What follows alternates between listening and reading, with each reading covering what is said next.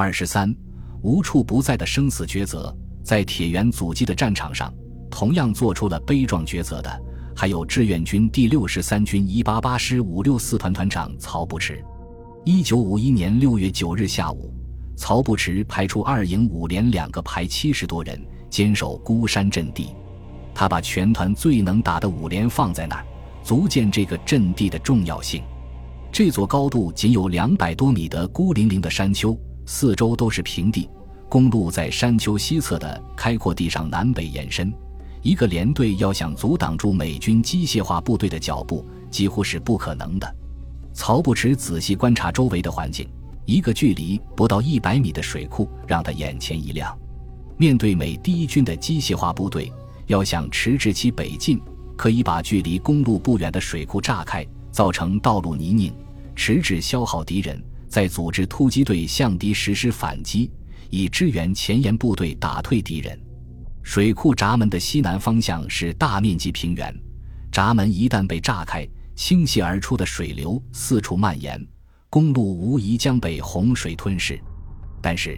曹步驰同样明白炸水库的代价。水库炸开后固然能够迟滞美军。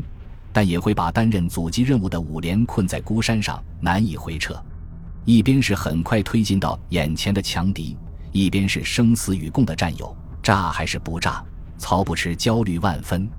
为了志愿军主力部队的安全，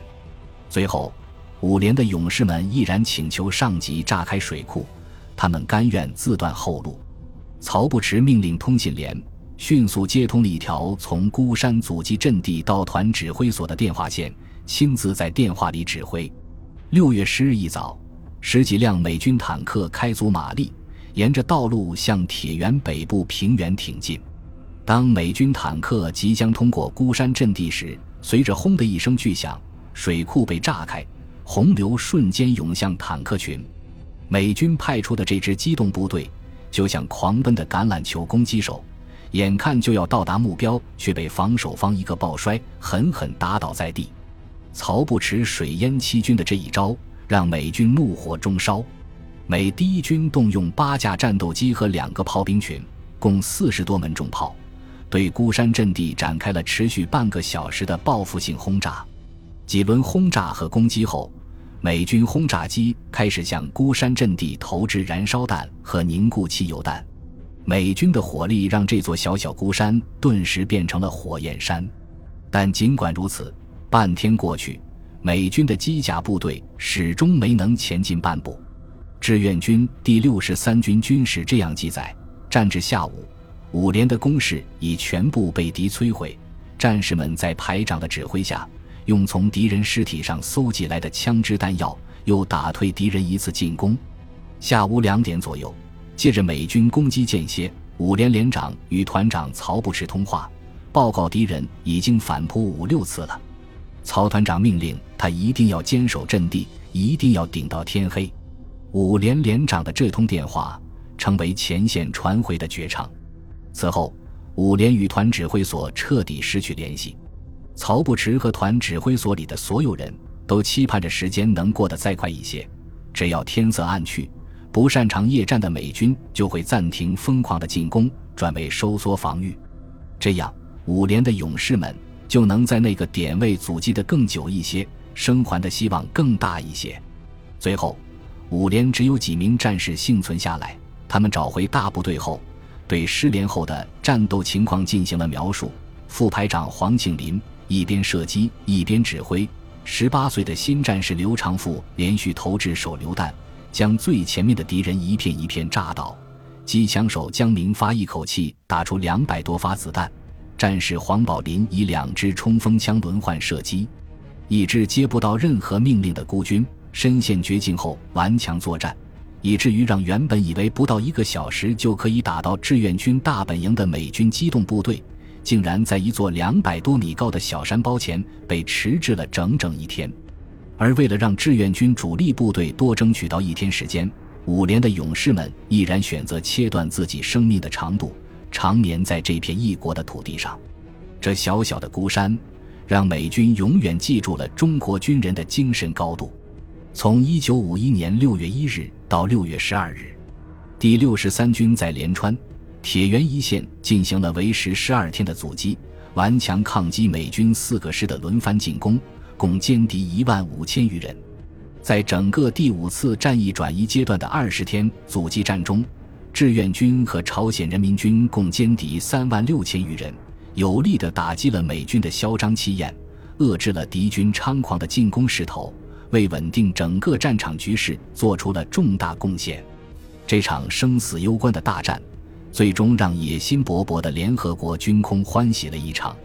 一九五一年六月十一日。当损兵折将的美国军队终于杀进铁原城之后，才发现这里只剩下一片被自己的远程炮火摧毁的废墟。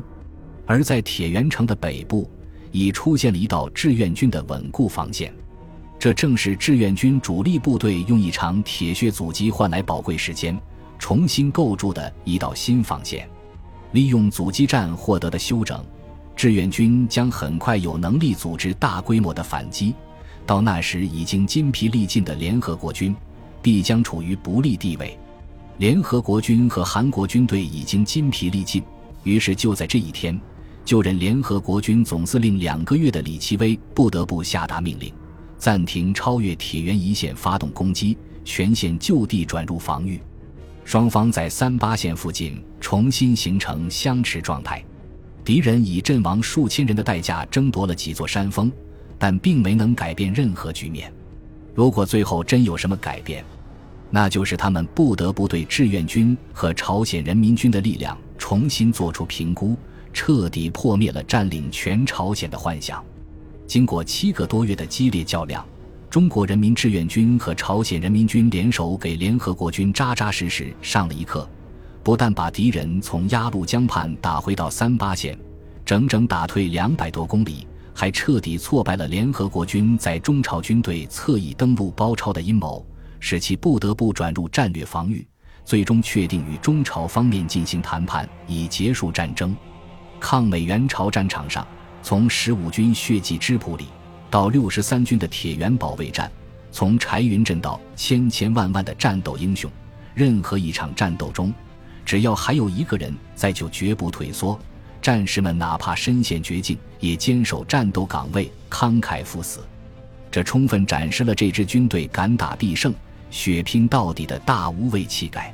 这次防御作战任务完成后，彭德怀司令员高度称赞官兵们打出了军威，打出了中国人的志气，并深情地说：“祖国人民忘不了你们，祖国和人民感谢你们。这是一场需要英雄，也诞生了英雄的伟大战争。”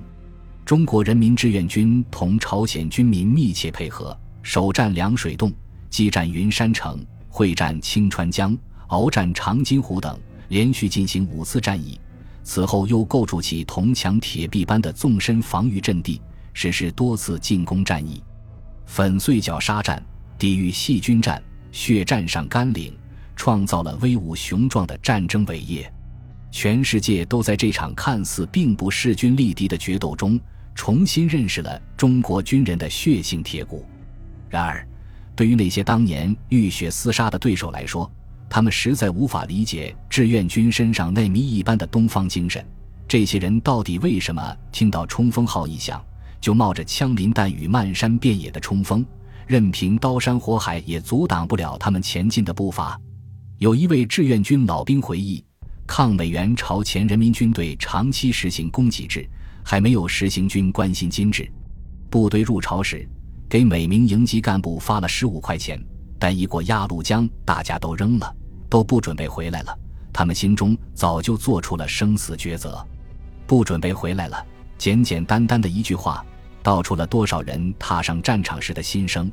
也是前面那个问题的原始答案。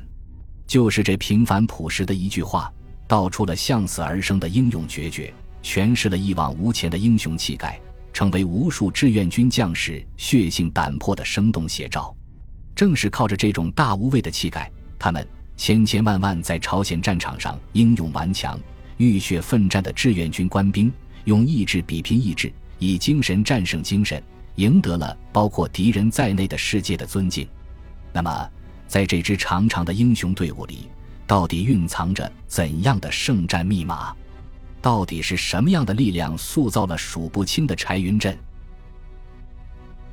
本集播放完毕，感谢您的收听，喜欢请订阅加关注，主页有更多精彩内容。